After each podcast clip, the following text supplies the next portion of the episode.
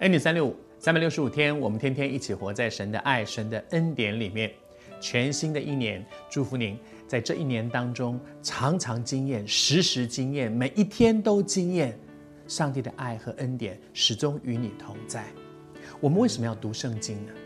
在圣经当中，我们常常，当然，我们更认识神，也更明白神做事的法则。如果有一些人，他们这样做，使他进到一个祝福里面，你看到那个神做事的原则、赐福的原则，你照着去做，就一定蒙福。反过来，如果有一些人这样做，结果很惨，他自己承受很多的结果，我我们。我们华人喜欢讲自作自受，可是圣经说的是人种的是什么，收的也是什么。不要自欺，神是轻慢不得的。如果你看到有一些人他做的一些事，最后自己要承担那个后果，你快快停下脚步，说：“我不要走他的路。”这就是我们读圣经，看到神做事的法则。有一些是蒙福之道，我照着去做；有一些是带来苦毒、带来让人自己受伤、自己承担那个苦果的，我千万不要再去做。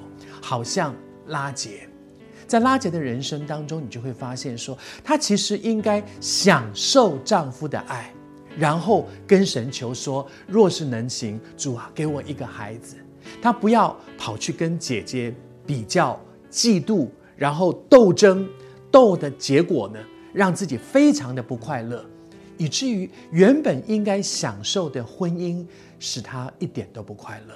她天天就定睛在那个我所没有的事上，然后去吵丈夫，跟丈夫去闹，弄到丈夫也发脾气，也发火，说你跟我吵什么？本来夫妻感情是很好的，闹到最后，连丈夫跟她之间都有不愉快的情况了。而在这个过程里面，他在说：“你不帮我，那我自己来，我自己来。”他用自己的方法，结果呢，的确生了孩子，有孩子出来，他的这个使女为他生了一个孩子。可是他接下来说的这段话，我觉得常常是我自己也在提醒：明明一路走来都是我的手，我这样安排，我这样去闹，我这样去去说使女进来，我这样说丈夫你跟他同房，都是我的手。而事情成就，一步步走下去之后，却说：“哇哦，上帝啊，你替我伸冤。”他说：“拉结说，神伸了我的冤，听了我的声音，赐我一个儿子。这整件事情哪里是神做的？这整件事情都是他自己在做的。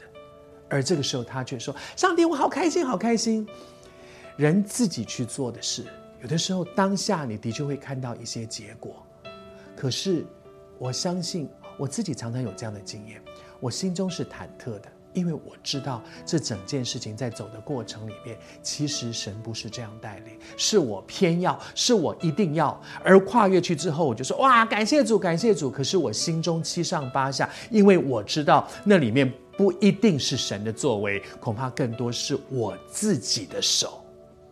你也正在这样的光景当中吗？你心中也在那个忐忑吗？收手吧。停下脚步吧，免得有一天你后悔说：“早知道我当初就不要那样做了。”收手吧，停下脚步吧。